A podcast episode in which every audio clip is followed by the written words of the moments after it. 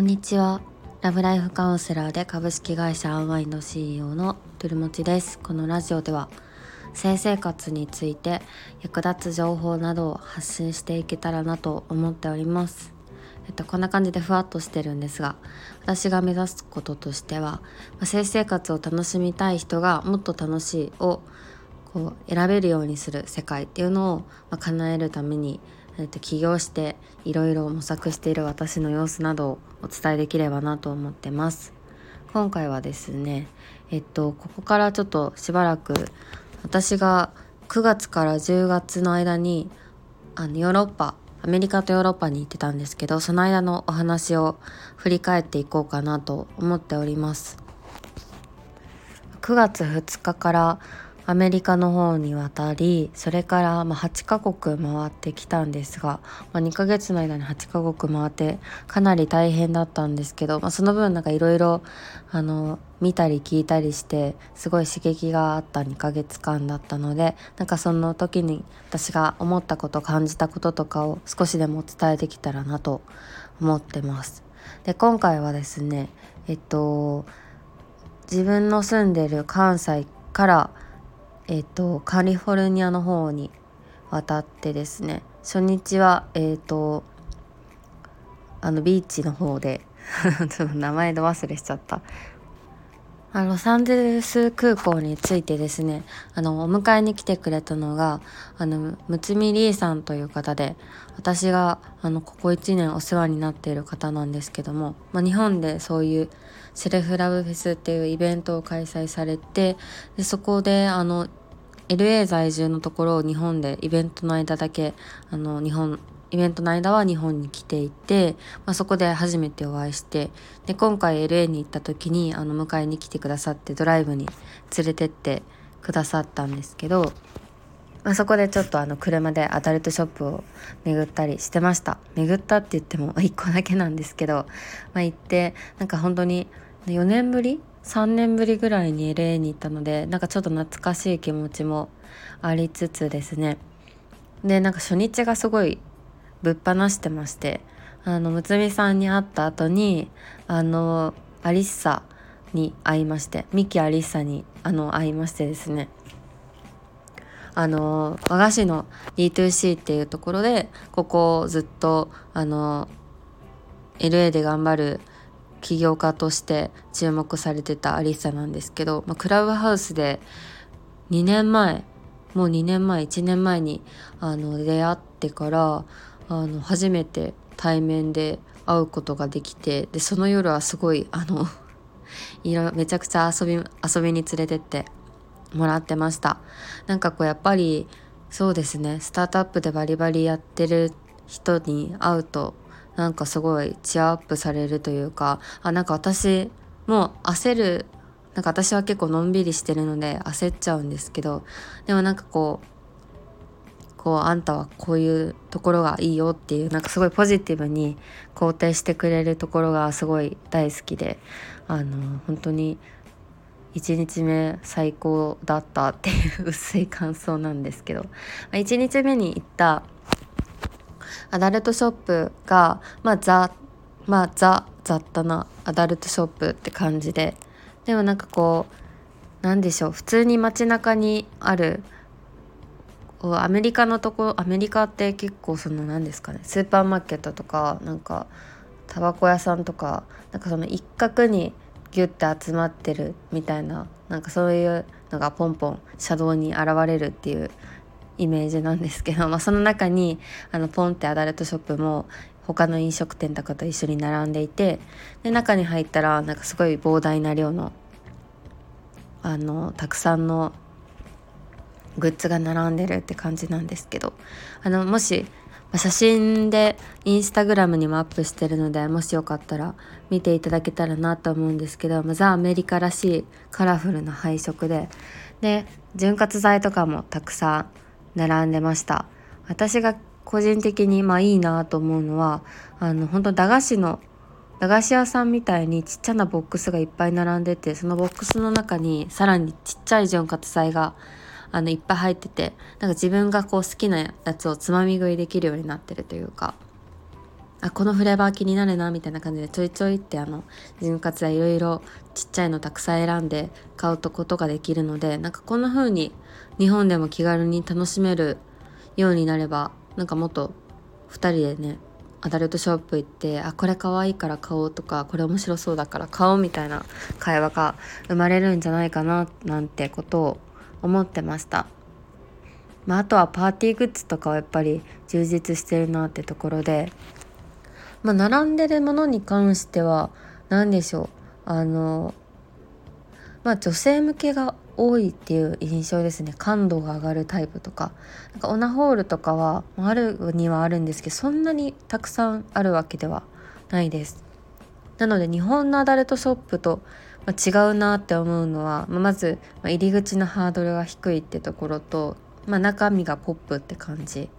でまあそのザ・アダルトショップって感じなのでなんかその下品なエロさみたいなのはもちろんあったりはするんですけどでもなんか男の人だけしか入れないみたいな空気じゃなくて別に誰が入ってもウェルカムって感じの空気感なのが、まあ、私はすごいいいなと思ってます。まあ、これは結構あの他の国のアダルトショップでも一緒かなと思いました。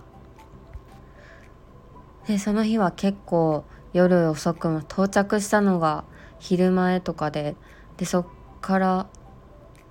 飲んで夜の4時 3時4時ぐらいにやっとホテルに着くかなって感じのところで、まあ、いきなり最初のホテルのチェックイン時にスタッフの人がホテルの人があのあ何ですかね入り口にいない受付にいないっていうところで泣きながら泣きそうになりながら電話をかけるっていうとこから始まったんですけど、まあ、無事あの電話して中に入ることができてで、まあ、そのまま爆睡してですね次の日はもう時差ボケとそのなんか一日の前日の疲れでぐっすり寝て起きたら、まあ、夕方かなみたいな。私は2日目にあのエンゼルスの試合を見に行くっていうことでチケットを取ってたので、まあ、夕方になってあれ？夕方かな？夕方になってやっと外に出てでスタジアムに行って、まあ、野球を見るということをやってました。あの そうですね。なので結構のんびり過ごしてるというか悠長に過ごしてました。で、まあ、そこから私はサンディエゴの方に行ってあの現地の大学の方で、まあ、そういう何でしょう。なんかあのたまたまそのヨーロッパ周遊アメリカからヨーロッパに行く間にそのサンディエゴでなんか無料で授業を受けられるよみたいなのをあの起業家向けのなんか授業あるよみたいな感じで誘ってもらったので、まあ、寄ろうかなと思って。でそこで、まあ、なんか 1, 1週間ぐらい滞在してましたでそこでは全くこうアダルトショップとかを巡ることはなかったんですけど、まあ、自分の授業のなんかブラッシュアップみたいなことを現地でやってました。起業してよかったなって思うのはなんかそういった機会が今の私には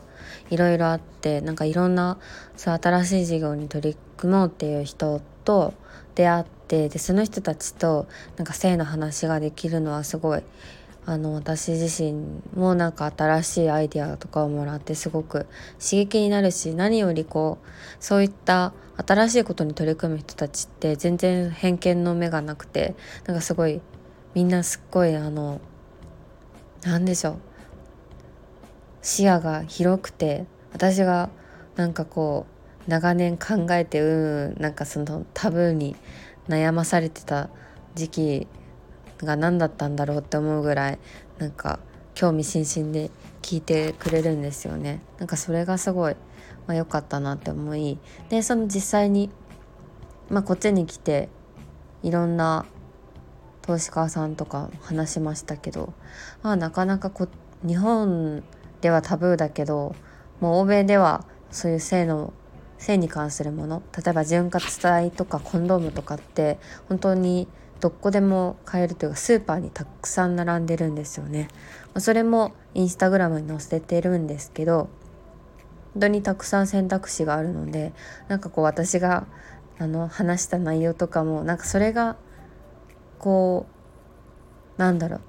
今から今更それの儲かるのかみたいな話をされていやでも日本だとなんかめちゃくちゃタブーな話だったりものだったりするがスーパーにも置けないしってことをなんかすごい説明しないとなんかあんまりこれからそういったものが広がってもっと売れるようになるみたいな風に理解してもらうのがすごい難しいなっていう風に思ってました。潤滑剤本当にスーパーにめっちゃ置いてあるので逆に日本になさすぎるんだなっていうふうに思うんですけどこの違いは何なんでしょうかね。で私がアメリカに行ってめちゃくちゃ辛かったのはとにかくあの何もかもが高いということでした。ちょうど最悪な時期であの 何なんかペットボトル1つ買うにしても高いなみたいな。でなんかその本当に何ですビール買うにしても高いしなんか外食行ったらそんなになんかめっちゃ美味しいかというとどうなんだろうみたいなものが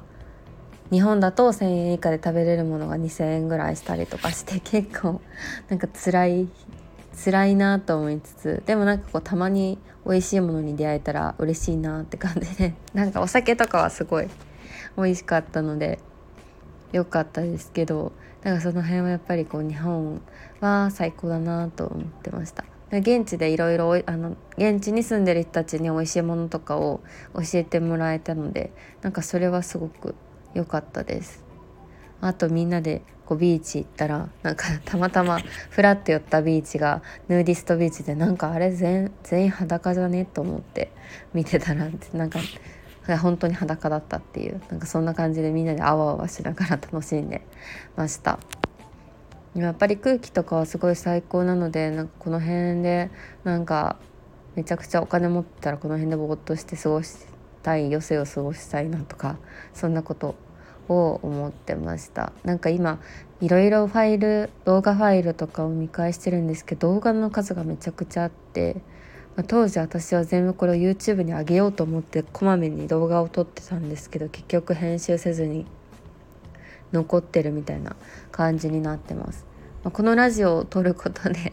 これを文字起こししてでそっからブログにしてでそれをでさらにこの動画を動画編集できる人にお任せしてっていう風に考えてるんですけどいつになるやらって感じですね。はいではなんかまずアメリカ編ということでなんかあのいろいろ振り返りながら次は、えー、っとアメリカから次はドイツに渡ったので、まあ、その辺りの話ができたらなと思ってます。では皆さん良いクリスマスを聞いていただきありがとうございました。